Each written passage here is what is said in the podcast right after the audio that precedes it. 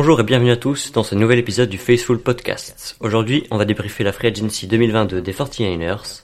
Et pour ce faire, je suis en compagnie de Kevin, Elliot et Olivier. Salut les gars. Salut Loïc, salut à tous. Salut Loïc. Salut Loïc, salut tout le monde. Aujourd'hui, le programme il est relativement simple. On va revenir poste par poste sur les différentes signatures et prolongations effectuées par le front office des Niners depuis le 13 mars et, euh, et l'ouverture de la Free Agency. Mais avant ça, il y a un sujet qu'on va devoir aborder et qui fait énormément parler de lui sur les réseaux sociaux, c'est le trade, ou plutôt le non-trade de Jimmy Garoppolo, puisqu'au moment où on enregistre, il fait toujours partie de l'effectif des 49ers, et il y a de bonnes chances que ce soit toujours le cas quand vous nous écouterez.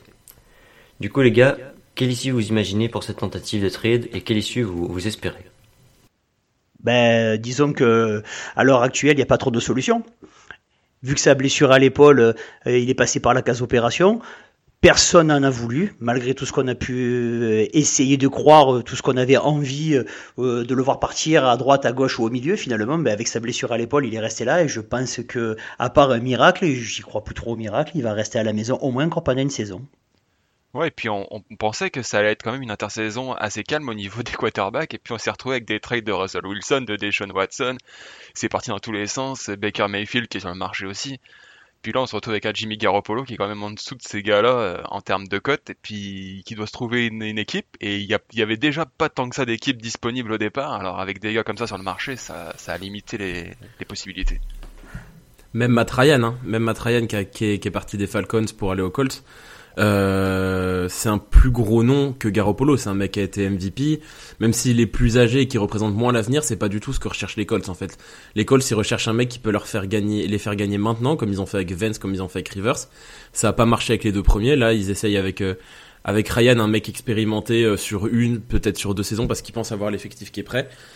Et, euh, et ouais, c'est difficile de, de contrer ça parce qu'en plus, je pense que Matt Ryan sur le marché, il coûtait moins cher euh, en tour de draft que, que ce que demandent les, les 49ers pour, euh, pour Garoppolo. Donc on peut pas forcément en plus blâmer les équipes de prendre des mecs qui potentiellement coûtent moins cher quand on voit que, que les 49ers, euh, au moins des rumeurs qu'on a entendues, euh, demandaient un premier tour pour, euh, pour Garoppolo. Aujourd'hui, je pense que non seulement ça semble compliqué de voir Garoppolo être tradé, mais en plus pour un premier tour, faut même pas rêver. Après, on a eu, on a eu une rumeur qui disait que les Niners avaient refusé euh, deux seconds tours de draft.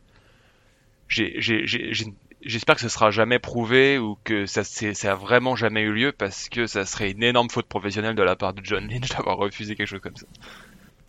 C'est clair, surtout qu'en plus cette année on n'a pas de premier tour de draft, euh, même si c'est que des seconds. Avec des seconds, tu peux prendre des titulaires quand même. Euh, refuser deux premiers tours de draft, si c'est avéré, oui, c'est catastrophique. Mais par contre, juste, il me semble que, il me semble que ça avait été, que ça avait été, que, ils avaient dit que c'était, que c'était faux, le fait qu'il y avait une proposition pour deux deuxièmes tours. Bah, j'espère, j'espère parce que parce qu'aujourd'hui on a toujours un le contrat de, de Garoppolo sur le dos, alors qu'il y a eu toutes les annonces et euh, tout a été mis en place pour que Trellens prenne le prenne le prenne le relais. Donc euh, donc oui, si c'est si c'est si c'est si c'est faux, euh, on n'a pas grand chose à dire là-dessus, mais mais en tout cas, le fait est que Jimmy Garoppolo est toujours dans l'effectif et ça c'est indéniable. Et j'ai fait un, j'ai fait un sondage sur Twitter où je demandais si on n'arrive pas du tout, mais genre jamais, à trader Garoppolo, ce qui est assez peu probable parce que je pense qu'on arrivera à s'en débarrasser d'une façon ou d'une autre. Mais si ça arrive, qu'est-ce qu'on fait? Et j'ai proposé trois possibilités de réponse.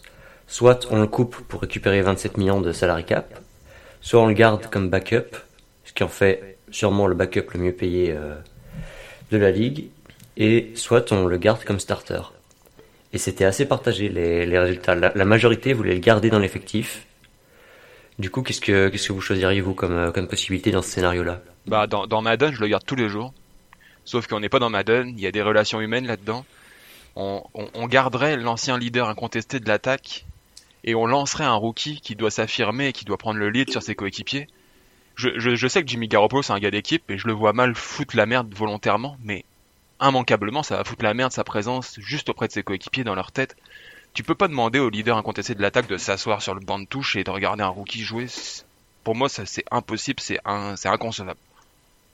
Ouais, et puis en plus, ça sera compliqué à gérer parce que chaque fois qu'il va y avoir une, une interception ou une passe ratée ou un mauvais choix, la caméra va se tourner, elle va montrer Jimmy G en gros plan. Ça va être invivable pour, les, pour, pour Lens pour son début de carrière et ça va être invivable aussi pour le groupe. Donc franchement, l'intérêt de le garder dans ce cas-là, c'est limité. Le garder en tant que starter, on en a parlé la dernière fois, c'était pas le, c'est pas le but de la manœuvre. Sinon, on n'a pas lâché euh, trois premiers tours de draft pendant trois ans pour que le gars reste sur le banc de façon éternelle. Donc voilà, malheureusement, il semblerait que solution, c'est. Moi, je vois une quatrième solution par rapport à ce que tu as dit attendre les camps, qu'il y ait un quarterback qui se blesse, ce qui va arriver comme chaque saison, et à ce moment-là, on sera en position, entre guillemets, de force pour pouvoir le, pour pouvoir le, trader. Surtout que la situation de, garder les deux, elle est, enfin, elle est invivable, quelle que soit la solution. Tu gardes Garoppolo titulaire, bah, un, t'as gâché des choix. Deux, t'as un rookie qui a envie de jouer, qui a, la, qui a faim de, de, terrain et qui reste encore une année de plus sur le banc et ça peut le frustrer. Et si tu décides de titulariser, titulariser Trellens, comme l'ont dit les gars, de toute façon, t'as non seulement un mec qui n'a pas sa place sur un banc de NFL, parce que même si on a beaucoup critiqué Jimmy Garoppolo, il est titulaire dans quasiment la moitié des équipes NFL. Et t'as aussi un, un mec peut-être potentiellement meilleur que le titulaire, mais sur le banc juste parce que tu veux faire jouer un rookie.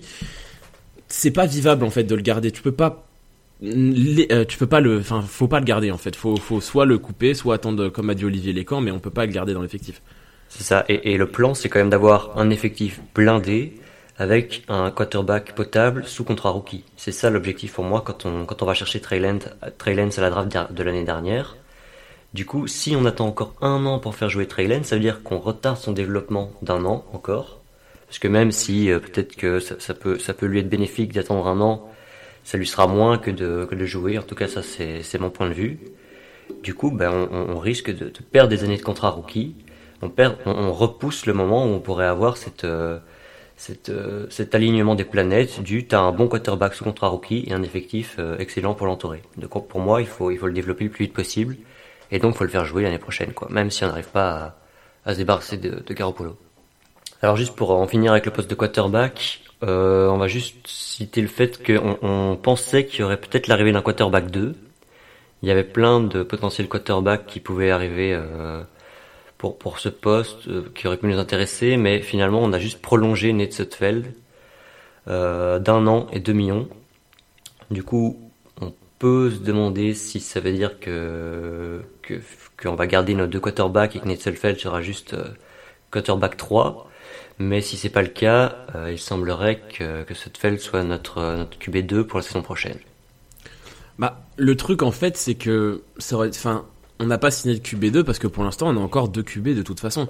Ça aurait été euh, illogique en fait de, de mettre le peu d'argent qu'on a, parce qu'on a déjà en plus pas d'argent disponible, sur un QB2 qui est euh, un poste, même si c'est un remplaçant, qui coûte quand même relativement cher, même si c'est un remplaçant, c'est du 5, 6, 7 millions la saison. Donc en fait, on aurait été juste malvenu de, signer un mec tant qu'on n'a pas tradé Garoppolo. Et donc pour l'instant, comme on, on, l'a pas fait, euh, bah on, le garde. Et puis de toute façon, bah, Sutfeld c'est un 3 au mieux. Il a rien prouvé pour euh, en NFL pour, euh, enfin il a rien fait en NFL pour prouver qu'il valait mieux.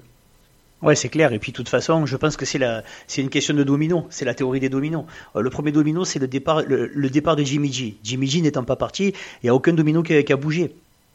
Partant de là, Sutfeld, il est, euh, comme, comme l'a dit Elliot, il est en 2 pour l'instant, mais ça sera un 3 tout cassé. Et euh, la, la, situation, elle ne se décantera pas tant que, tant que Jimmy sera dans le, dans le groupe. Donc pour l'instant, au niveau du poste de quarterback 2 et 3, c'est pas là, c'est, c'est, c'est, il est juste là, pour, à mon avis, pour faire le nombre.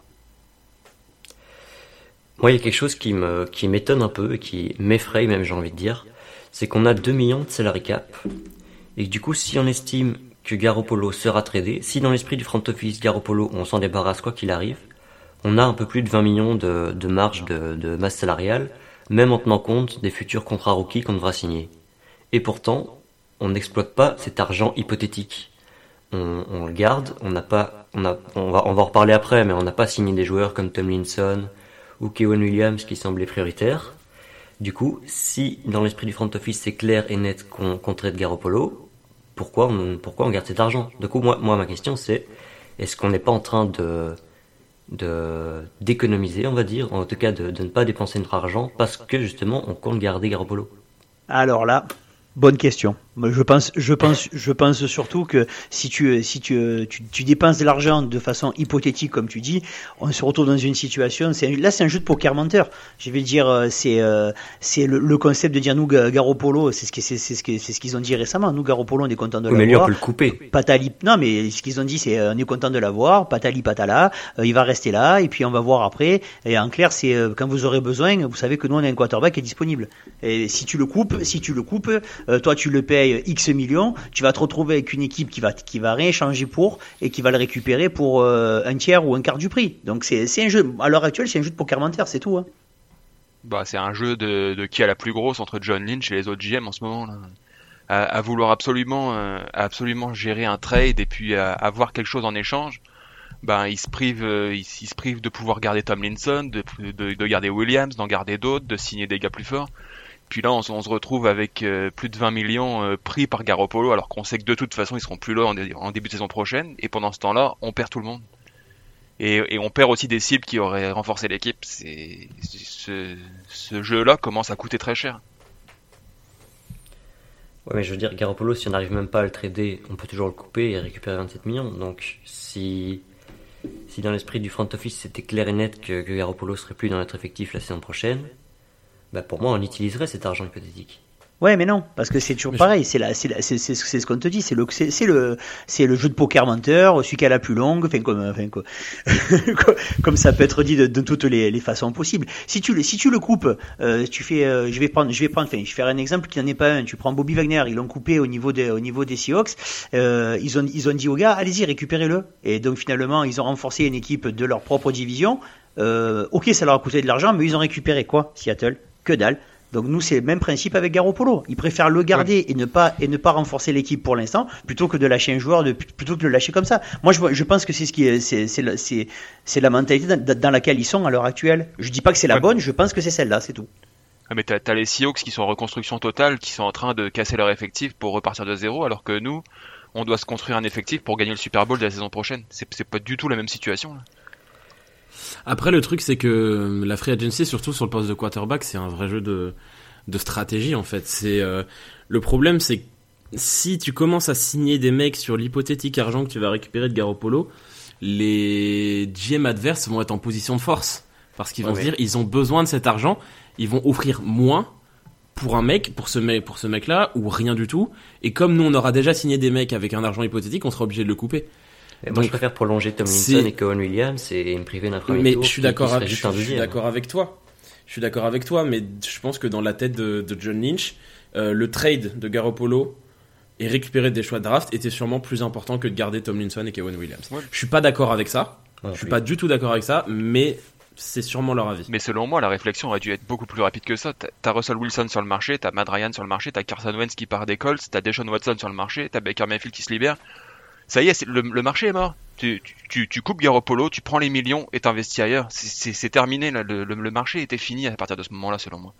Surtout qu'aujourd'hui, sur le marché, bah, il reste, bah, dans tous les noms que tu as cités, il reste disponible du coup Jimmy G et Baker Mayfield. Et autant j'aime bien Jimmy G, mais je, personnellement, ça va être que mon avis à moi, mais tu me demandes de prendre Garoppolo ou Mayfield, je prends Mayfield. Mais moi aussi. Et puis regarde même les Falcons qui avaient un trou suite au départ de Madrid, ils ont préféré opter pour Marcus Mariota. C'est c'est oui, qui est moins fort que Garoppolo, mais qui est tellement moins cher. Ouais, c'est ça. Mais ça en dit long aussi sur la cote. Il, il, pense que Mariota peut apporter quasiment autant que Garoppolo à un prix beaucoup moindre. Ça, je suis pas sûr. Après, la différence, c'est que les Falcons, ils sont. La différence, c'est que les Falcons, ils sont vraiment en mode en mode gros tank. Donc, euh, je pense que euh, ils savent que Garoppolo est meilleur que Mariota, mais Mariota va moins leur faire gagner de match. ils vont aller chercher leur choix de draft, quoi. Du coup, si vous deviez faire un prono rapidement, comment vous pensez que ça va se finir chacun? Je pense qu'il va être coupé. Ben pour moi, c'est pour moi c'est très simple. Il va y avoir, il va y avoir, ils vont attendre les camps qu'il y ait une blessure et que à ce moment-là ils vont le trader. Ouais, c'est d'accord avec Olivier. Si euh, ils vont attendre le camp et puis s'il n'y a pas d'ouverture de trade euh, vers le début de la pré-saison, ils vont le couper. Puis ça va finir comme ça. Mais on aura, perdu beaucoup trop de temps euh, en faisant un move qui aurait pu être fait déjà en ce moment. Ok, ben je pense qu'on, je pense qu'on a un peu fait le tour de la question de, du quarterback. Euh, on va pouvoir passer au, receveur. Il n'y a pas eu d'énormes mouvements, mais il faut signaler la, signature de Ray McLeod, qui est avant tout un returner, on y reviendra, mais qui est, aussi un receveur, qui peut potentiellement être un receveur 3. On l'a eu pour 2 ans et 2 millions par an. Et on a prolongé Jawan Jennings, qui était, qui était restricted free agent, si je dis pas de conneries, et qu'on a gardé pour un an et 825 000 euh, dollars, donc c'est le minimum vétéran pour un receveur. Euh, Est-ce que pour vous, Ray McLeod, il, il apporte quelque chose de nouveau dans ce groupe de cibles Et bah tu l'as enfin Loïc, ton receveur rapide. Alléluia C'est bon, on l'a. Après, je pense que c'est moi, moi j'aime bien cette signature parce que c'est un, un- c'est un très bon joueur, il est pas très cher, mais surtout il va vraiment apporter, comme tu l'as dit, en, en équipe spéciale parce qu'on a eu des gros problèmes sur le sur le retour de coup de pied euh, la saison dernière et je pense qu'il va apporter vraiment sur ce sur ce domaine euh, plus encore que qu'en réception, même si je pense qu'il va avoir euh, son temps de jeu comme receveur 4, tu vois. Et surtout sur des tracés profonds, mais je pense qu'il nous apporte surtout euh, vraiment ouais, en, en équipe spéciale. Donc pour vous, c'est un receveur 4, pas un receveur 3 devant Jennings? Non, il est derrière Jennings. bah, Surtout il- que Jennings, là, cette signature, elle est magnifique. Un énorme braco de signer Jennings à moins d'un million. Ah, ouais, mais on moi- l'a eu que pour un an. hein. Ouais, mais c'est ben, le principe, c'est le peu- jeu c'est c'est c'est le jeu de ces signatures là. Mais par contre, moi Réré, Réré, c'est ma nouvelle idole, rien que pour son prénom quoi. Je dis le mec s'appelle Réré, donc c'est bon. Partant de là, moi toute l'année prochaine, vas-y Réré quoi. Là euh, non plus séri- plus sérieusement, euh, on avait be- on avait besoin de de re- redynamiser aussi les équipes spé- les, les équipes spéciales en retour de coup de pied et, et on, on a un, on a un gars qui est, qui est assez spécialiste du poste et euh, pour toi en plus c'est ce que tu cherchais euh, depuis un moment un receveur qui prend la profondeur donc tu es content tu as ton receveur qui prend la profondeur moralité t'écoutes plus toi que nous hein, je, no- je note que Exactement. voilà c'est euh, quand on est quand on est chef suprême du podcast euh, sur les Niners ça marche mieux hein voilà Ah bah, il a ses entrées. hein. Il ça a doit ses être ça ça doit être ça Ça doit être ça. Au niveau des tight ends, il s'est pas passé grand chose. juste, on a, on a prolongé Ross Dwelly au minimum vétéran pour un an, donc c'est un peu moins d'un million. Donc normalement, on a notre euh, tight numéro 2. On va pouvoir passer running back. Euh, alors on avait trois, on avait cinq running backs, disons la, saison passée dans notre roster. On avait nos deux rookies, euh, Trey Sermon et évidemment le monstre Elijah Mitchell. Et on avait Ryan Mostert, Jeff Wilson, Jamaica Elasty, qui étaient tous les trois en fin de contrat. On en a prolongé deux. On a gardé Jeff Wilson et Jamaica Elasty tous les deux pour des contrats d'un an pour plus ou moins un million. Et on a laissé partir Ryan Mostert aux Dolphins pour un an et deux millions. Est-ce que pour vous c'était le bon choix de, de garder Wilson et Asti et de se débarrasser de, enfin, et de pas re-signer Mostert On, garde le mauvais, les clopés, puis on laisse partir le bon. Après, euh, après, il était sûrement temps de bouger Raheem Mostert. Jamaica Lasty, j'ai jamais été très convaincu. Et puis, euh, et puis Jeff Wilson, euh, il, il passe la moitié de la saison sur une jambe. Donc, c'est compliqué. Mais est-ce que les deux vont pas finir par être coupés euh, d'i- d'ici le début de la saison prochaine et on va avoir des, rookies qui vont arriver? Je le sais pas. Mais, euh, bonne chance à Raheem Mostert et merci. Je sais pas si vous êtes d'accord avec moi, mais je trouve qu'on n'a pas de running back 2. Enfin, Elijah Mitchell, ok, c'est un running back 1. Mais derrière, euh, entre Asti, Wilson et surtout Trey Sermon, qui pour moi est running back 4, 5. Ouais, mais non, là, là, là, c'est- là, là, il faut arrêter, là, il faut arrêter de suite. Je veux dire, euh, c'est, c'est, votre nouvelle mode, vous les jeunes, là, voilà. Alors là, Trey Lance, on l'a, vu- on l'a vu jouer, on l'a vu jouer un match et demi, c'est, c'est, c'est, c'est, c'est un demi-dieu. Et Trey Sermon, il a été blessé, mais lui, c'est un, c'est un running back 64. Faut arrêter aussi, les gars. Là, il faut arrêter. Il a pas été Euh, blessé, il a, il été mauvais Très- quand il était là. Trey Sermon, le peu- 5 le- fois le- par match. euh, Le peu, le peu qu'il a joué, il s'est, il a, il s'est fait l'année dernière, il a, il, il a bien mangé ce qu'il fallait. Euh, je pense que si l'on choisit euh, au troisième tour la- à la draft l'année dernière, c'est pas pour rien. Le gamin, il peut exploser cette année ou l'année prochaine, c'est pas un problème. Et puis après, euh, voilà, je veux dire, on n'a pas de running back 2, on s'en fout. Il, va, il, va, il va prendre n'importe qui, notre Shanahan magique, et il va trouver la solution. Donc voilà, après, après, non, non, je suis pas inquiet pour, je suis pas inquiet pour, pour les, pour les running backs. Y a pas, et comme, comme disait Kevin. S'ils sont pas bons, il va les couper pendant le pendant le camp. C'est pas un problème ça non plus. Mais bon, voilà, il faut arrêter de penser. Moi, je pense que très Sermon, il a, cette année, il va, il va faire quelque chose. C'est pas possible que tu l'aies drafté au troisième tour euh, comme ça. C'est pas une lubie qu'ils ont eu. Ouais, mais avec des si, Voilà. on pourrait, on pourrait faire tout et n'importe quoi. Actuellement, on a, on a un rookie qui était pris au troisième tour, qui faisait un demi-yard par course. J'exagère un peu, mais à peine. Et qui se fait complètement euh, exploser par un gars qui est pris au septième tour. Je, suis- désolé, mais, sur une première saison, Trey Sermon est un bust. Est-ce qu'il va, est-ce qu'il va s'améliorer la saison prochaine? J'en sais rien. Mais pour le moment, c'est une, déception, il n'y a pas d'autre mot. C'est ça. Et, même quand, il était running back 1, parce que ça lui arrivait, que, que tous les autres running backs étaient blessés, et, euh, il le faisait pas courir, Shannon. Il avait, il avait pas l'air d'avoir confiance en lui. Donc euh, pour moi, quand quand t'as personne euh, titularisable, on va dire, derrière Mitchell qui se blesse énormément, enfin moi je suis un peu inquiet quand même. Je, trouve que ce serait pas con de, faire venir quelqu'un, euh, par exemple à la draft, encore une fois, en cinquième, sixième tour. euh. Mais il va en prendre un à la draft, hein. il va en prendre un en fin de draft euh, parce qu'on on prend un running back à chaque fois en fin de draft parce que les running backs sont toujours très nombreux en fin de draft et, et tu peux toujours avoir des bonnes surprises. Bah, la preuve avec Mitchell, hein, de toute façon. Donc je pense que de toute façon, comme tu perds un Mostert et que tu re-signes de mec et que t'as pas signé de mec à la free agency, automatiquement tu dois en prendre un parce que Wilson, Asti et Sermon, comme tu l'as dit, ont pas fait grand chose, ont pas fait leur preuve. Donc de toute façon, tu peux pas partir avec ces mecs-là en, comme tu dis, en deux. Tu peux pas former un comité avec ces mecs-là. Donc automatiquement, il va prendre quelqu'un, c'est sûr. Après, il reste à voir si le joueur qui va être pris va performer ou non. C'est toujours aussi la, la loterie de, la draft, surtout dans les, dans, les, dans les fins de tour et surtout euh, dans notre système de jeu, voir qui va s'adapter. Parce que Ray Mostert était très adapté à notre système de jeu, mais c'est un running back euh, rapide. Là où Elijah Mitchell est très adapté à notre système de jeu, mais c'est un running back puissant.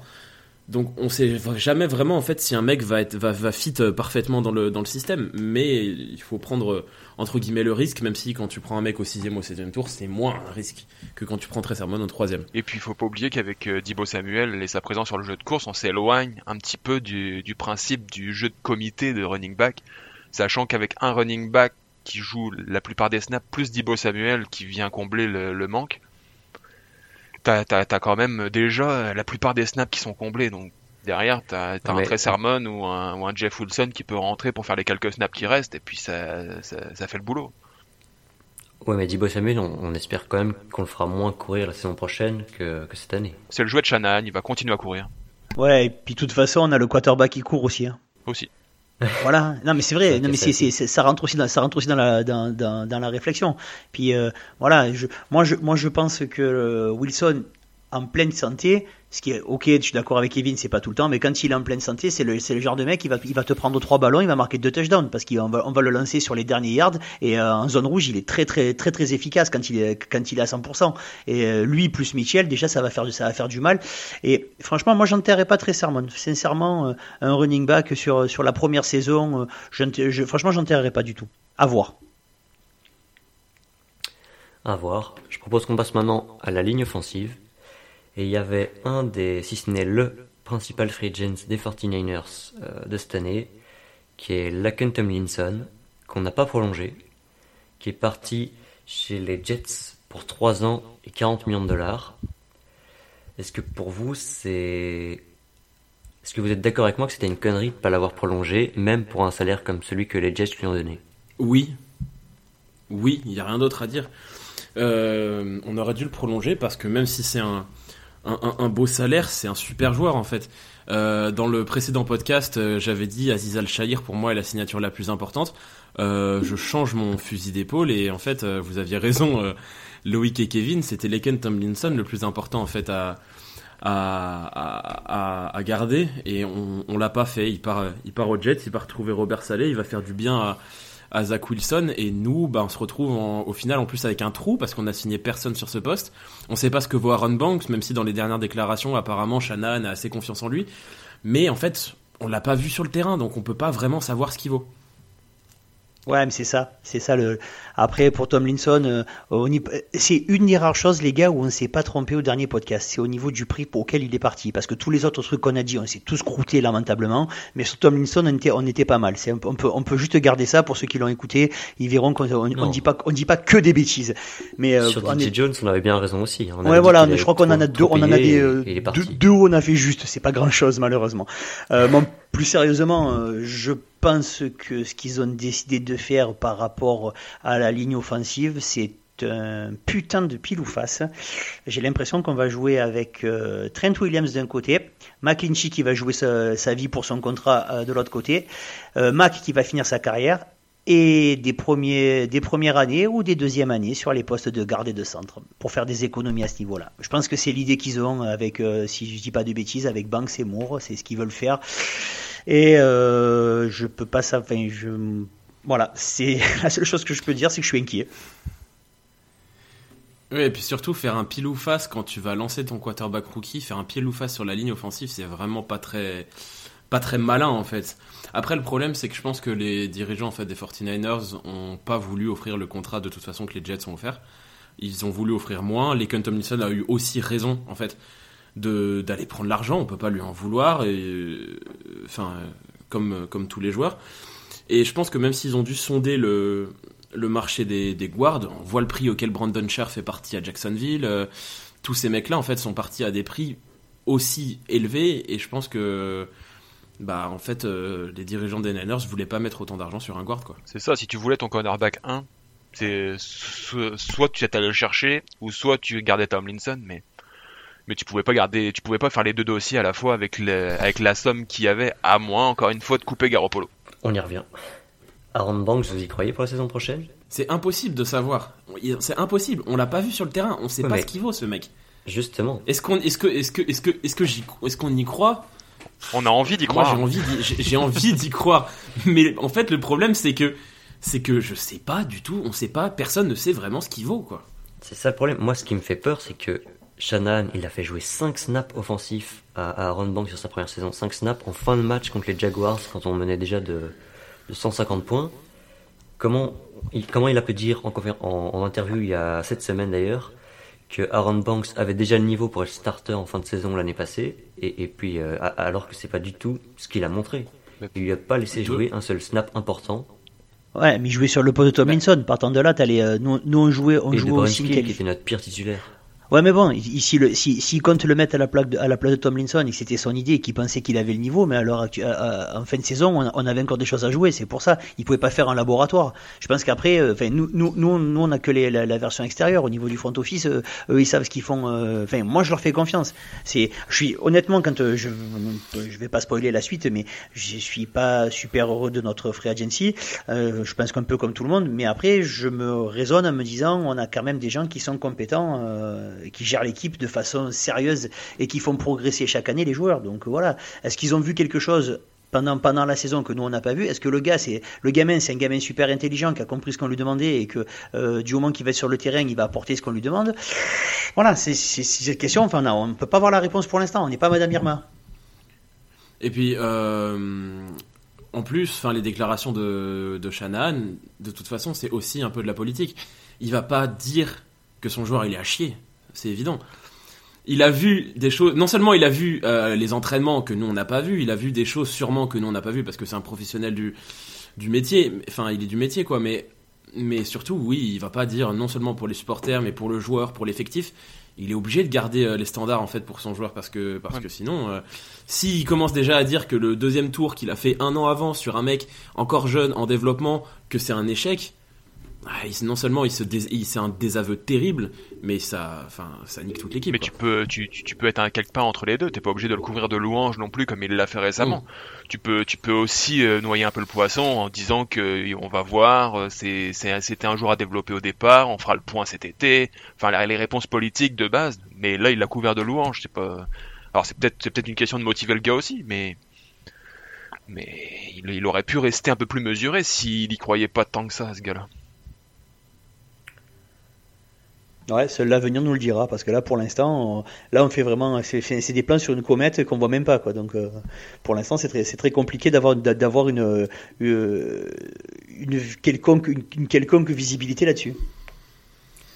Après, Aaron Banks, si pour sa première saison euh, complète, on va dire, en NFL, il est entouré de Trent Williams à sa gauche et Alex Mack à sa droite, c'est déjà, un- c'est déjà une aide pour se lancer, quoi. Mais, euh, mais ça me fait quand même Ah, flipper de me dire que. Ouais. Bah bien sûr, parce que c'est une aide quand t'as des mecs expérimentés et talentueux comme ça autour de toi. Mais le truc, c'est qu'il va jouer à Ron Donald deux fois dans la saison, à l'intérieur. C'est ça. Et que même si t'as des mecs expérimentés autour de toi, enfin tous les meilleurs linemen offensifs se font éclater par Aaron Donald. Donc au bout d'un moment, j'espère, je sais, j'ai pas le calendrier sous les yeux, mais j'espère qu'il aura le temps d'acquérir de l'expérience avant qu'on joue les Rams, parce que si son premier match ou dans ses premiers matchs, bah, il se retrouve face à Aaron Donald et qu'il se fait écraser, pour la confiance, ça va être technique aussi. Ouais, et puis t'as beau avoir Mac et Williams euh, à tes côtés, euh, les, les, les pass rush adverses, ils vont te cibler. hein. Tout le monde va lui courir dessus. Donc il va, il va avoir intérêt à assurer, et pas que Donald. hein. Et donc nos deux gardes sont peut-être nos deux pires titulaires pour la saison prochaine. Si on s'en force pas et si... Oh, il y a des chances, il y a des très Il y a grandes des chances. chances. hein. Parce que Daniel Brunskill, on en a pas beaucoup parlé, mais... Putain, on lui a, on lui a donné 2 millions et demi, quoi. Ouais, mais on lui a donné que un an en fait. En soi, il a pas été bon l'année dernière, mais à 2 millions et demi, pour un, tu peux pas avoir grand chose de plus au final. Donc autant garder un mec qui connaît euh, le système, qui a déjà joué sur cette ligne, même s'il était moyen.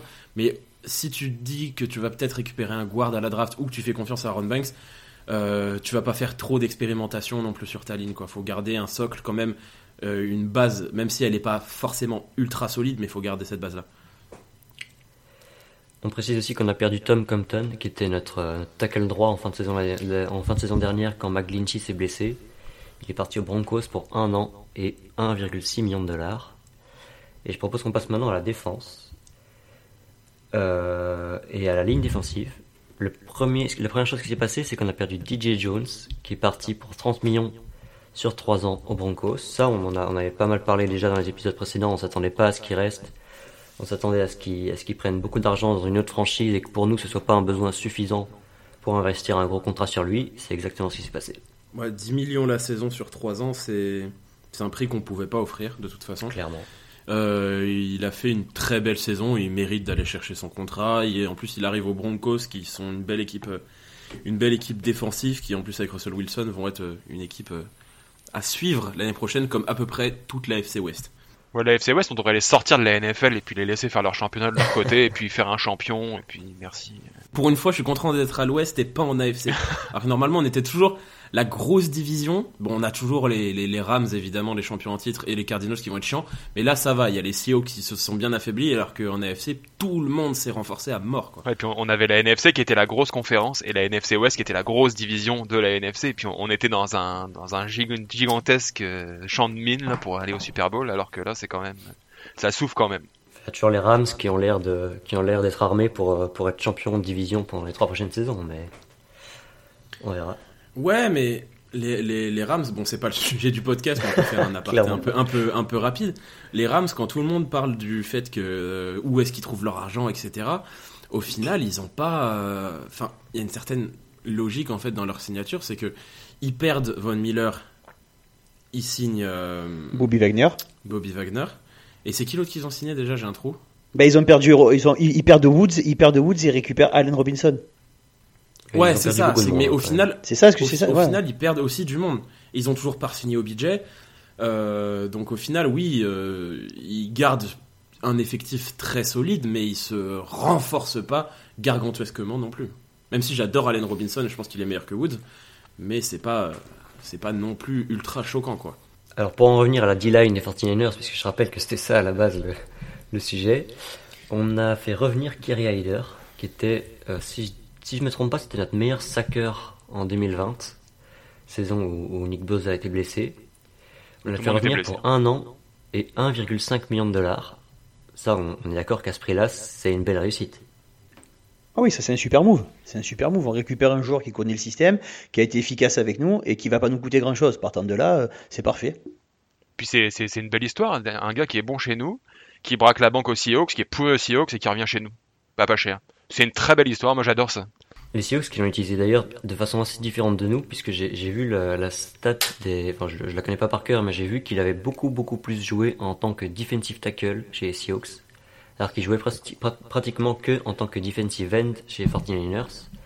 Donc j'espère qu'on va pas l'utiliser comme, euh, comme Key, on- comme on l'a fait avec Arden Key cette année, et qu'on va plus l'utiliser comme on faisait en, en 2020. Et pourquoi pas Est-ce que c'est un starter euh, côté opposé à Boza euh, euh, Je pense que à l'opposé, je pense qu'à l'opposé de Boza va y avoir une rotation en fait. Je pense aussi. On va voir Boza en 1 et Hyder va être dans la rotation pour euh, de l'autre côté. Et, et s'il performe comme il l'a fait en 2020 quand tout était décimé et que du coup au final il y avait... euh, non seulement il a performé mais en plus comme il n'y avait plus Bossa, il n'y avait plus un espèce de focus qu'il y a aujourd'hui évidemment sur un joueur aussi fort.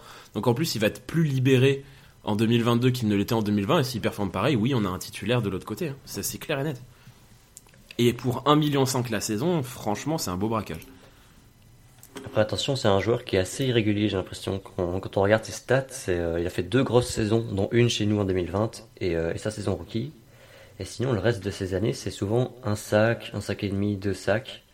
Bon, il sera, très bien entouré et très bien coaché la saison prochaine, donc on espère qu'il qu'il sera au même niveau qu'il y a deux ans, mais euh, attention à Hyder, on va, faut peut-être pas s'attendre à ce que ce soit forcément le, le même qu'il y a deux ans, quoi. Ouais, mais à ce prix-là, c'est bon, quoi, franchement. Ouais, à ce prix-là, c'est parfait. À mon avis, ce sera une rotation avec Samson et Boukham, et peut-être un peu euh, Omeniu. Et puis, et puis il y a pas mal, il y a pas mal de rumeurs sur le fait qu'on qu'on draft aussi un, un Edge peut-être au deuxième ou au troisième tour, donc aussi peut-être avec euh, le mec qu'on va récupérer euh, à ce niveau-là. Mhm. Euh, du coup, Arden Key, je l'ai cité tout à l'heure, on l'a laissé partir aux, aux Jaguars pour un an et 7 millions. Là aussi, on avait bon, hein, Olivier, donc finalement, on est- on n'est pas si mauvais que ça. On avait dit qu'il y aurait un certain nombre de joueurs qui seraient trop bien payés pour nous. Et, Ah ouais, mais c'est ce qui s'est ah, passé sur. et puis, euh, et puis à ce tarif-là, tarif-là, on le garde pas, c'est pas possible, c'est pas possible. Non, mais les, Ja- les, Voilà, les, c'est les les Jaguars c'est les meilleurs. Voilà. Les Jaguars, c'est les Mais les, meilleurs. les, les Jaguars, c'est la Casa des Papels, là, tu sais, la scène où il y a tous les billets qui volent de- du ciel, là, qui tombent du ciel, là. Ça, c'est les Jaguars, quoi. Ils ont, ils ont lancé ça de partout. Je pense qu'ils se sont, je pense qu'ils se sont dit, attends, personne veut venir chez nous, on va les surpayer. On va faire ça avec Christian Kirk, on va faire ça avec Arden Key, on va faire ça avec euh, Brandon Scherf, on va leur donner un maximum de thunes qu'ils pourront pas refuser parce que personne veut venir chez nous. C'est ce qui se passe. Après, ils ont, et en fait, le truc, c'est qu'ils ont du cap, ils l'utilisent, ce qui est logique, mais c'est peut-être 7 millions pour Arden Key, même si c'est un bon joueur. Peut-être un peu. Je crois, je crois qu'il y a 2-3 millions de bonus là-dedans quand même, mais, euh, mais ouais, de, de toute façon, c'est trop, ça Et puis ils ont Trevor Lawrence, qui est encore en début de carrière, mais si dans 2-3 ans, il est devenu le quarterback que tout le monde attendait qu'il devienne, et il va, il va coûter une fortune. Quand on voit les, les, les prix que coûtent les grands quarterbacks en ce moment, bonne chance à eux en donnant tous ces millions. Alors on va passer au linebacker. Euh, du coup, par rapport à ce qu'on avait dit au, au dernier épisode, on n'a pas coupé Dre et on a prolongé Al-Shahir. Donc euh, on a la, la fameuse triplette que Elliott souhaitait absolument. Al-Shahir, on lui a donné 1 million, un- euh, 4 millions sur un an. Et euh, on a aussi fait un recrutement. On a été chercher un spécial teamer des Packers qui peut jouer linebacker. À mon avis, ce sera plutôt profondeur. C'est Oren Burks, à qui on a quand même donné 2 millions et demi par an sur deux ans, donc 5 ans, euh, 5 millions sur deux ans. Euh, on est d'accord qu'à ce poste-là, on est, on est, on est blindé. hein. Ah oui, ah oui, oui. Niveau Mais- des linebackers, on Mais est est-ce bien. que c'est quoi. pas trop 4 millions pour Al-Shahir Bah non. Non. Non. Voilà. Non, t'as un titulaire. Parce qu'on T'as a un déjà titulaire Greenlow. quatre- quatre- quatre- Oui, mais t'as trois linebackers sur un terrain, pas deux. Ah, ça, ça se discute, je trouve. Mais... Oui, non, mais selon les, selon les formations, etc. Mais t'as besoin d'avoir trois bons linebackers. Et euh, non, non, moi, 4 millions la saison, franchement, je suis, je suis hyper ok avec ça. Je trouve que c'est un très bon prix. hein. C'est clair. C'est clair, si on a même pu le prolonger euh, sur euh, un, cont- un contrat de 4 millions par saison sur 3 ou 4 ans, mais je signais de suite les deux mains et les deux pieds. hein. Parce que même, même si tu me proposais demain, euh, imaginons soit pas, enfin, imaginons que les Jaguars euh, aient pas autant d'argent à gâcher, tu me proposais, tu veux garder Arden Key à 4 millions ou Al-Shahir à 4 millions, je garde Al-Shahir. hein. Moi aussi. Bah, tous les jours. Idem. Voilà. Voilà, bah, pas, pas grand chose à rajouter sur le poste de linebacker. Euh, on va passer au poste de cornerback où là, il y aura un peu plus à dire. C'était ce dont on a le plus manqué en 2021, c'était d'un cornerback 1. On a été chercher Charvarius Ward, euh, donc qui était le cornerback 1 des, des Chiefs la saison passée. On lui a donné 13 millions et demi par an sur 3 ans, dont je pense euh, deux années garanties plus ou moins. Est-ce que pour vous, on a notre cornerback 1 avec Ward? Oui, on a notre cornerback 1, c'est un très bon joueur. On a de quoi être satisfait de sa signature. Mais on le signe à un prix qui est quand même assez élevé. Et pour 3 millions de plus, t'as un JC Jackson qui est encore bien au-dessus de ce que de ce que peut apporter Charvarius Ward. Donc oui, on a notre cornerback 1, oui c'est un bon joueur, mais je pense encore qu'on pouvait faire un meilleur move que ça. Après, Jesse Jackson, je pense que c'est- lui qui a été un peu sous-payé pour le coup. hein, parce que quand on regarde les, les autres contrats euh, signés par les cornerbacks, j'ai pas l'impression que Ward, son contrat soit délirant. Il est un peu cher, mais on, on trouve toujours que les signatures en free agency sont trop chères parce qu'on on, on se rend pas compte que le, le cap évolue. Mais euh, moi, je pense plutôt que c'est Jesse Jackson qui est pas assez bien payé. Vous, vous en pensez quoi, Olivier et, et Elliot Bah, Oui, je suis d'accord. Je suis d'accord. Après, il a quand même pris un beau contrat, euh, Jesse Jackson, mais 3, millions 3 millions, en fait, la question c'est est-ce qu'on a voulu aller chercher Jesse Jackson Et est-ce qu'on a fait une offre euh, équivalente à celle des Chargers? Je pense pas, au final. Mais, du, mais en fait, oui, tu, c'est vrai que Jesse Jackson est meilleur que Charvarius Ward. Après, il faut aussi des fois se satisfaire de ce qu'on obtient quand on obtient des bons joueurs. Et moi, je suis très content d'avoir d'avoir Charvarius Ward chez nous. Oui, je te rejoins là-dessus, c'est un super joueur. En plus, en plus, faut voir aussi un truc, c'est que euh, Jesse Jackson, il jouait aux Patriots, et il y a beaucoup de joueurs des Patriots, quand ils changent d'équipe, euh, leur niveau, il a tendance à chuter de façon drastique. Donc là, avec Ward, peut-être que à 3 millions près, à la fin de la saison, on, se dira, on a, fait un bon choix, et puis euh, voilà. Après, euh, c'était pas le nom le plus ronflant de la liste. D'ailleurs, on en avait parlé de façon très rapide la, dernière fois. bon, on verra bien, hein, mais en même temps, c'est t'es pas, pas titulaire à Kansas si t'es pas bon non plus. Hein. En termes de profil, je sais pas si vous avez vu les stats, il y avait beaucoup de stats sur, euh, sur Charvarius Ward qui tournaient au moment de sa signature. Ça a l'air d'être un mec qui est excellent, mais vraiment dans, dans les meilleurs de la ligue en, euh, en défense en homme à homme et un peu moins en couverture de zone. Alors que ben, la zone, c'est plutôt la défense en zone, c'est plutôt notre système. C'est quoi? C'est on, évolue. à mon avis, on est en train d'évoluer vers un, un système un peu plus hybride en défense, c'est ça? Bah, le truc, c'est que. Euh, En fait. De mon avis, après personnel, c'est toujours quand même bien d'avoir un très bon corner fort en homme à homme. Parce que t'as des. On arrive, on est dans une ligue où, euh, en ce moment, les receveurs, on a énormément de très bons receveurs. Dans notre.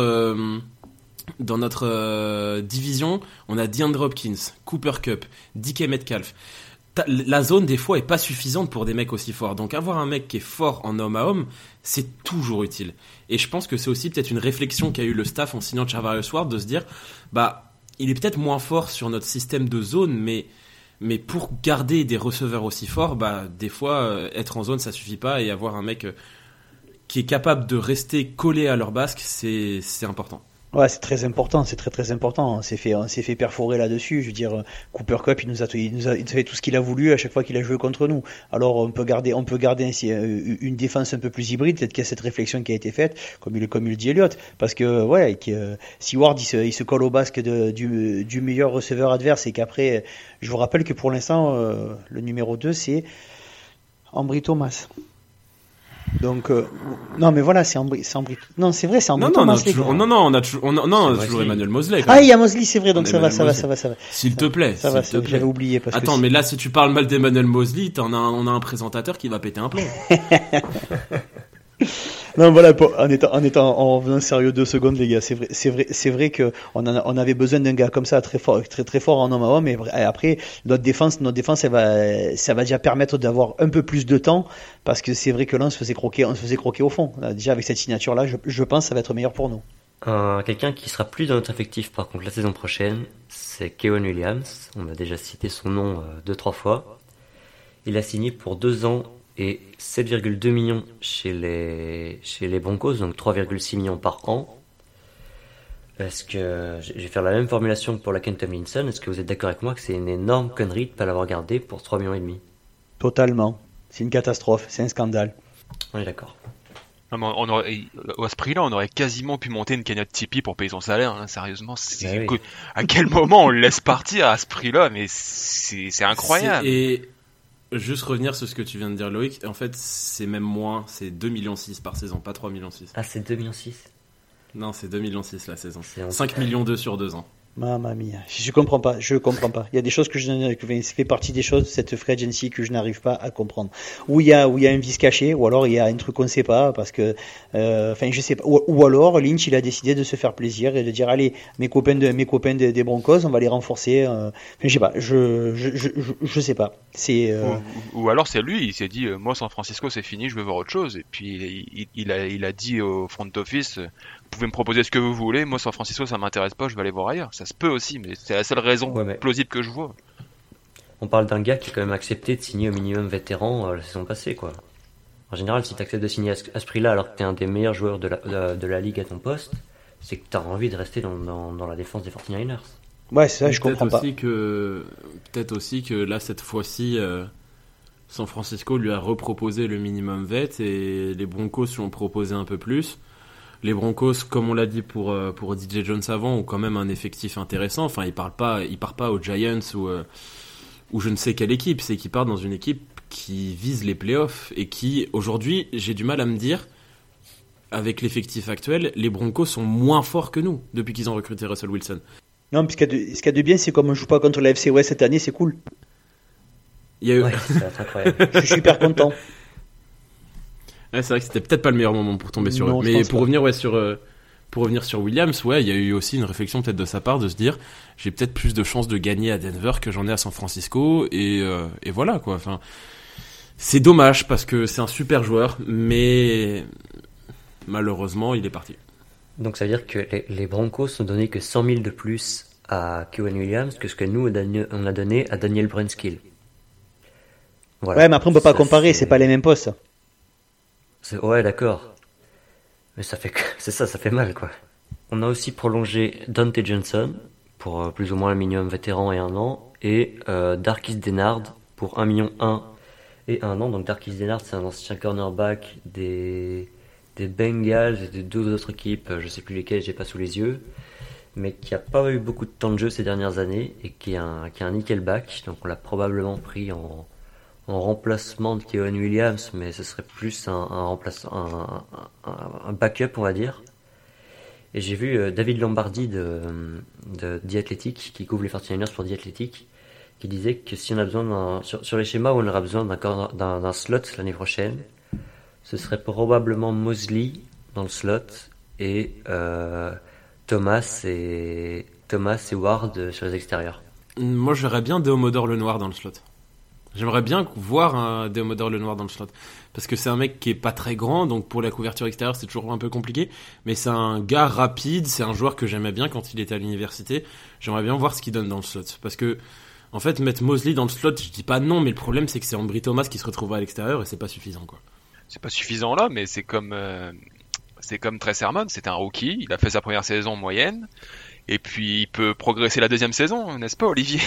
Oui, bah oui, ça va. Je, je- que- quand t'as commencé ta phrase, je me suis dit, allez, c'est bon, celle-là, elle est pour moi. Effectivement, effectivement. Et puis bon, après, après, euh, j'ai vu, euh, pour revenir sur Ambry Thomas deux secondes, j'ai vu ce matin, je, je crois que sur Twitter, euh, il fait beaucoup de choses aussi pour les, pour, pour, pour- pour- en Afrique, pour les personnes qui ont besoin, et que, pour, pour les personnes qui ont besoin d'avoir de l'eau. Ouais. Donc voilà, je trouve, je trouve que c'est voilà, c'est, je l'ai, beaucoup critiqué. C'est un peu, c'est un peu la, un peu la, la vanne facile du moment, mais bon, j'ai rien, contre- j'ai rien contre le gamin, voilà. Et puis c'est ce genre d'attitude qui me, qui me font réfléchir sur la personne. Donc euh, espérons que lui aussi progresse et que l'année prochaine il devienne euh, pro bowler. Oula, doucement. Mais c'est, c'est- sinon on retourne chercher Josh Norman, si vous avez plus confiance en Josh Norman, les gars, y a pas de problème. Oula, oula, oula, oula, va pas rentrer dans cette Moi j'ai rien dit. hein. Arrêtez, arrêtez de vous en prendre au vieux, les gars, c'est pas sympa. On va finir avec les safety, enfin pas finir parce qu'il y a encore les équipes spéciales, mais on va, on va passer au safety. Euh, on n'a pas re-signé Jack Kittart, qui est encore free agent au moment où on se parle. Par contre, on a signé George Odum, qui est aussi un spécial teamer, mais ça, on en parlera après. Et on lui a donné 3 ans, euh, 9 millions en 3 ans, donc 3 millions par an. Est-ce que pour vous, Tart, dans l'état actuel des choses, et en tenant compte de notre situation financière, il faut, il faut aller le chercher, sachant qu'il a signé nulle part? C'est difficile à dire. Euh, J'ai vu pas mal de rapports qui disaient que la signature euh, de George O'Doon, ce serait probablement pour le mettre titulaire à la place de Tart. Je sais pas exactement la situation, mais euh, ça dépend toujours et encore du, du prix, ça dépendra du mouvement de Garoppolo, ça dépendra encore de plein de choses. Euh, à l'heure actuelle, euh, je me pose la question de savoir si on a besoin de rechercher Tart. Quand on a signé O'Doon pour 3 millions par saison, quand on a euh, Ufanga derrière, je sais pas. Ouais, moi j'irais pas le rechercher non plus. Quand, quand j'ai Ah bon vu la, la, la vague d'émotion que ça a créé, le départ de Odom des Colts, chez ses anciens coéquipiers ou chez, chez les fans des Colts, ça, ça me fait espérer quelque chose d'assez grand dans, dans son cas. Alors je, je me base pas sur grand chose pour dire ça, mais, euh, mais je pense qu'avec lui et Ufanga derrière qui va continuer de se développer, je pense que je pense qu'on est bien pourvu à ce poste-là, et puis j'ai j'ai hâte de voir ce que ce qu'a peut réellement apporter Odom à ce niveau-là. Bah, Après, au minimum vétéran, je pense qu'on le prend tous pour 1 ou 2 millions. Et donc, euh, j'ai envie de dire, le meilleur scénario, ce serait qu'il continue de pas trouver l'équipe et que et qu'il finisse par revenir chez nous pour, pour pas très cher, si on accepte de lui donner un Ouais, million. mais ouais, mais comme vient, comme euh, vient de dire Kevin, ça dépend de plein de choses en fait. Si tu considères, si le staff considère que Odun est titulaire, en fait, ça sert même à rien de lui donner un ou deux millions parce qu'on a un titulaire, on a un remplaçant avec Ufanga. Je- Ça sert à rien de prendre un troisième mec en fait sur le poste si tu considères que tu as trouvé ton titulaire. C'est clair. Ouais. Et, et puis c'est vrai qu'il faut lui donner du temps de jeu à, à Ufanga aussi, donc euh, donc lui mettre un deuxième, un- un- un- encore un, un safety dans les pattes, ce serait peut-être pas forcément la meilleure chose. Euh, je propose qu'on passe maintenant aux équipes spéciales. Alors, il y a beaucoup de, secteurs du jeu qui ont été délaissés, mais alors là, pour le coup, les équipes spéciales, ça a peut-être été euh, le- l'endroit où on s'est le plus activé. On a fait trois, trois arrivées, deux arrivées très importantes. C'est celle de Rere McLeod. On l'a dit, c'est un receveur, mais c'est surtout un returner. C'est le gars qui a fait le plus de yards sur punt return euh, dans toute la NFL la saison passée. Et c'est aussi un, kick returner. On avait un- un besoin à ce poste. A priori, on l'a comblé. On lui a donné 4 millions euh, sur deux ans. Et on a aussi pris George Doom. On vient d'en parler. Mais c'est pas seulement un safety, c'est aussi un gunner. Et c'était un First Team All Pro, gunner First Team All Pro en 2020. Donc c'est très intéressant de voir qu'on a, renforcé ce poste-là. Et aussi euh, Oren Burks, euh, le, linebacker qui, vient des Packers, il, il peut contribuer en équipe spéciale, même si les fans des Packers sont très critiques à son sujet. Ouais, c'est cool en fait, c'est cool en fait de de, de penser euh, aux, aux équipes spéciales parce que c'est souvent un élément qui est délaissé. Je pense, je pense pas par les staffs parce qu'ils sont intelligents pour le savoir, mais c'est un, élément auquel nous on pense pas trop euh, les supporters euh, en général. Mais quand on a vu qu'on est capable de gagner un match de playoff juste grâce à nos équipes spéciales, en fait, ça remet les choses en ça remet les choses en, dans leur contexte et du coup adresser ça les équipes spéciales qui étaient quand même un de nos problèmes l'année dernière même si on a battu les Packers grâce à un, un punt bloqué et un kick bloqué, etc. Mais, euh, mais mettre euh, des moyens, euh, des moyens là-dessus, notamment avec Rere McLeod, c'est toujours une bonne idée en fait. Après, un retourneur, c'est bien, mais il faut aussi les gars qui, qui bloquent pour lui ouvrir des brèches. On a toujours, toujours tendance à mettre l'accent sur le retourneur, mais le retourneur, s'il n'y a pas les brèches qui s'ouvrent devant lui, il pourra rien faire. Je fais appel un peu au, au vieux de la vieille, mais euh, je me rappelle d'un gars qui s'appelait Trindan Holiday qui avait cartonné aux Broncos, qui était arrivé chez nous, on s'est dit mon dieu ça y est, on a notre retourneur, et puis le gars il a pas mis un pied devant l'autre, et puis il a fini coupé. Donc, espérons qu'il y ait les brèches qui s'ouvrent devant lui, mais, mais c'est clair que Rere McLeod, là, s'il a de l'espace, il va, il va faire, il va faire des dégâts, c'est sûr. Ça, donc on va on attend beaucoup de Brian Schneider, puisqu'on le rappelle, on a, on a changé de coordinateur au niveau des équipes spéciales. Et moi, il y a aussi un autre domaine où j'attends une progression euh, chez les Special Teams, c'est euh, la défense contre les retours adverses, qui pour moi était le plus gros défaut de nos équipes spéciales la saison passée. Mais ça, c'est euh, comme pour, pour le, return, c'est un truc très collectif. Donc ça, va aussi beaucoup dépendre du coaching plus que des, individualités. Et pour finir, je propose que chacun mette une, une note à cette free agency des 49ers en jugeant l'entièreté de ce qui s'est passé depuis le, le 13 mars et euh, il nous explique un peu pourquoi. Quelqu'un veut commencer? Note sur combien, monsieur le professeur? Euh, bah, C'est une format américaine, hein, un format américain, donc A, B, C, D, F, et plus ou moins, comme vous voulez. Bah, je veux bien commencer, je vais mettre un D. Je suis pas du tout satisfait de notre free agency. Pour moi, il y a quelques bonnes signatures, euh, Charvarius Ward, euh, Kerry Hyder, euh, Giorgio Doom, mais dans l'ensemble, en fait, c'est trop insuffisant. On s'est pas encore débarrassé de Garoppolo, on a perdu Tomlinson, on a perdu Kaywan Williams, on a perdu DJ Jones et Key, mais bon, on pouvait pas en faire, y faire grand chose. En fait, euh, je trouve qu'on n'en a pas fait assez là où euh, certaines autres équipes ont fait des moves un petit peu plus et certaines fois un peu trop flashy. Mais en fait, euh, à part sur le poste de cornerback, j'ai du mal à voir une progression quel que soit l'endroit de, de, de, de l'effectif et je vois une régression sur la ligne défensive et sur la ligne offensive. Quelqu'un d'autre? Ben, moi, je suis quasiment sur la même notation. On s'était pas mis d'accord avant. Moi, j'étais sur un C-. Voilà. C'est, euh, je trouve, enfin, je trouve que cette free agency, euh, alors il faut, il faut arriver à détacher deux choses. Le premier, le premier truc, c'est ce que, c'est ce que disait Elliot, c'est le côté euh, flashy ou sexy de, des signatures. On voit certaines équipes, euh, par exemple, par exemple les Bengals. Tout le monde a dit oh là là, les Bengals, ils sont, ils sont à une O-line de, d'être au titre. Qu'est-ce qu'ils ont fait? Eux, ils ont mis de l'argent, ils ont récupéré sur la O-line ce qu'il fallait pour avoir une équipe sympa.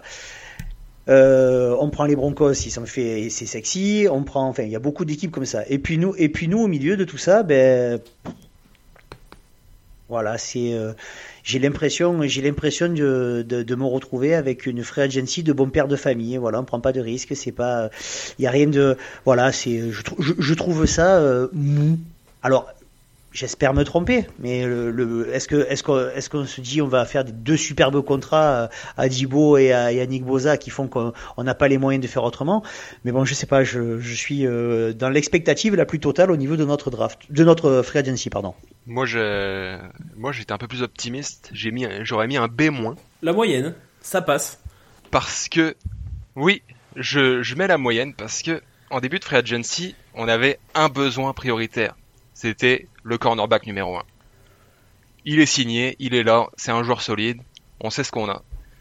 On, obtient ce qu'on cherchait. C'est sûr qu'on se, qu'on se fragilise sur la ligne offensive, ça je suis d'accord avec vous. Mais l'année dernière, au deuxième tour, on draft son remplaçant. C'est exactement la même situation que Trellens. On a, on a drafté haut un gars pour, pour jouer à ce poste. Il va être temps d'assumer la saison prochaine. Si ça marche pas, ça marchera pas. Mais on a déjà son remplaçant qui est là pour, euh, pour assurer. Qu'est-ce qu'il va le faire? Je le sais pas. Mais il est là pour ça. Et puis, ensuite, on a gardé, euh, on a gardé Jawan Jennings, en receveur numéro 3, qui est très intéressant. On... Que tu aimes beaucoup. Que j'adore personnellement. On a gardé aussi Ross Dwelley, que j'aime beaucoup en deuxième tight end, n'en déplaise à certains. Et puis, euh, et puis, je pense que je pense qu'on est pas mal. Alors oui, on, s'est affaibli sur certains postes, notamment sur le sur le slot cornerback. Mais j'ai quand même envie de croire à cette équipe et je me dis qu'il reste encore la draft pour s'améliorer. Donc pour le moment, je, suis je, suis pas satisfait à 100%, mais mais je pense qu'on est sur la bonne voie. Moi, je vais mettre un D+. Je vais pas répéter ce que vous avez dit parce que globalement, on est d'accord. Mais je trouve qu'on avait quatre mouvements importants à faire pendant cette free agency. Le premier, c'était embaucher un cornerback 1. Kevin l'a dit, on l'a fait. Je suis très content, même pour le salaire qu'on lui a donné. Et les, trois autres mouvements qu'on devait faire, c'était trader Garoppolo. On n'a pas réussi à le faire. Prolonger Kevin Williams. On l'a pas fait. Et prolonger la Tomlinson. On l'a pas fait. Et pour moi, en plus de ça, il y a un énorme red flag sur la ligne offensive où je sais pas où on va. On a deux tackles, euh, il y en a un qui a 34 ans et l'autre il est incertain. On a un centre qui est euh, au bord de la retraite et on a deux gardes qui sont euh, qui, présentent aucune garantie. Donc pour moi, et, comme l'a dit je crois Elliott, on s'est affaibli à peu près partout, même si c'est pas non plus scandaleux à part sur la ligne offensive. Du coup pour moi c'est une free agency globalement ratée et surtout je trouve que si on part du principe qu'on qu'on dégage Garoppolo, il faut investir l'argent. Il fallait, il fallait garder Kevin Williams, il fallait garder la Tomlinson, et, euh, et on l'a pas fait. Et pour moi, le, le, le, le, fait de jouer au poker, le fait d'être en mode, euh, on fait semblant de le garder pour, pour donner du crédit à Garoppolo, pour essayer d'avoir un, un, bon pic, ça, ça ne justifie pas le fait de ne pas avoir gardé des joueurs comme Williams, comme, euh, et, comme Tomlinson. Donc pour moi, c'est une vraie agency ratée, et euh, et je mets des plus et, et je suis gentil. Quelqu'un a quelque chose à rajouter? Ouais, ouais, là-dessus, on est, on est, oui, je, après quand je t'entends, je, euh, j'ai l'impression, j'ai l'impression qu'on va, qu'on va se tirer la bourre pour être, pour l'année prochaine être euh, euh, premier choix de la draft, mais on en est, on en est quand même pas là, quoi, parce que quand on dit on s'est affaibli, euh, on s'est affaibli, je fais quand même temporiser pour les, pour les personnes qui vont nous écouter, sinon s'ils sont un peu dépressifs, ça peut être dangereux. Donc, en étant, faut quand même, faut, quand même pas déconner, je veux dire, sur la ligne, sur la ligne défensive, on va être, on va, on va continuer, on va être costaud au niveau, au niveau de linebacker, je pense qu'on va avoir le meilleur corps de linebacker de la, de la NFL. Et, euh, et euh, au niveau, au niveau du backfield, on a, on, on, on, a progressé. Donc en défense, je pense pas qu'on ait régressé. Au niveau de, au niveau de des special teams, on, est, on va euh. être meilleur. Et ensuite, et ensuite, c'est en attaque, c'est vrai, on a, on a le, doute, il est sur la ligne offensive, vraiment, parce qu'après, tu vas me dire pour la, pour la, pour la défense, on a perdu DJ Jones. Ok, d'accord, mais ça va. L'année prochaine, Kino il est de retour on va avoir, on, va encore être monstrueux sur le sur le sur le front seven. Aucune inquiétude au niveau de la défense. Et après, c'est moi, c'est vraiment au niveau de l'attaque. Et bon, on verra bien, mais il faut pas non plus être trop trop défaitiste. Bien sûr. Je, juste tempérer euh, par rapport à ce que j'ai dit. Évidemment, c'est une critique assez dure que j'ai faite, que j'ai fait, mais euh, c'est une critique que je fais à une équipe que je veux voir gagner le titre dans les trois ans. C'est pas, on n'est pas, euh, on n'est pas en reconstruction. ça reste on, continue d'avoir une très bonne équipe et pour moi, on, on ira en playoff la saison prochaine, malgré cette free agency que personnellement je trouve globalement ratée, mais bon, c'est pas, pas non plus la fin du monde. Après, la ligne offensive, ça s'améliore à peu près à n'importe quel moment. Là, on a, perdu un petit peu, mais, je vois Laken Tomlinson, on, on l'a eu pour un cinquième tour de draft en échange. Euh, Trent Williams, un cinquième tour de la, de la draft de l'année où on l'a eu, plus un troisième tour de l'année suivante. Je veux dire, ça, ça, coûte pas grand chose. C'est des, joueurs qu'on peut retourner chercher s'il y a des opportunités qui s'ouvrent cet été, pendant la draft, ou même pendant la saison prochaine. C'est encore un secteur qui peut s'améliorer d'ici là si on voit qu'on s'est un peu planté avec, euh, Aaron Banks, euh, avec euh, Brunskill, avec d'autres joueurs. Non. Ça m'inquiète pas plus que ça encore, la ligne offensive. Bah, si personne n'a rien à ajouter, euh, c'est la fin de ce troisième épisode du Facebook Podcast. On devrait se retrouver d'ici quelques semaines pour une preview de la draft 2022 des 49ers. D'ici là, portez-vous bien et on se dit à très vite dans le Podcast. Go Niners!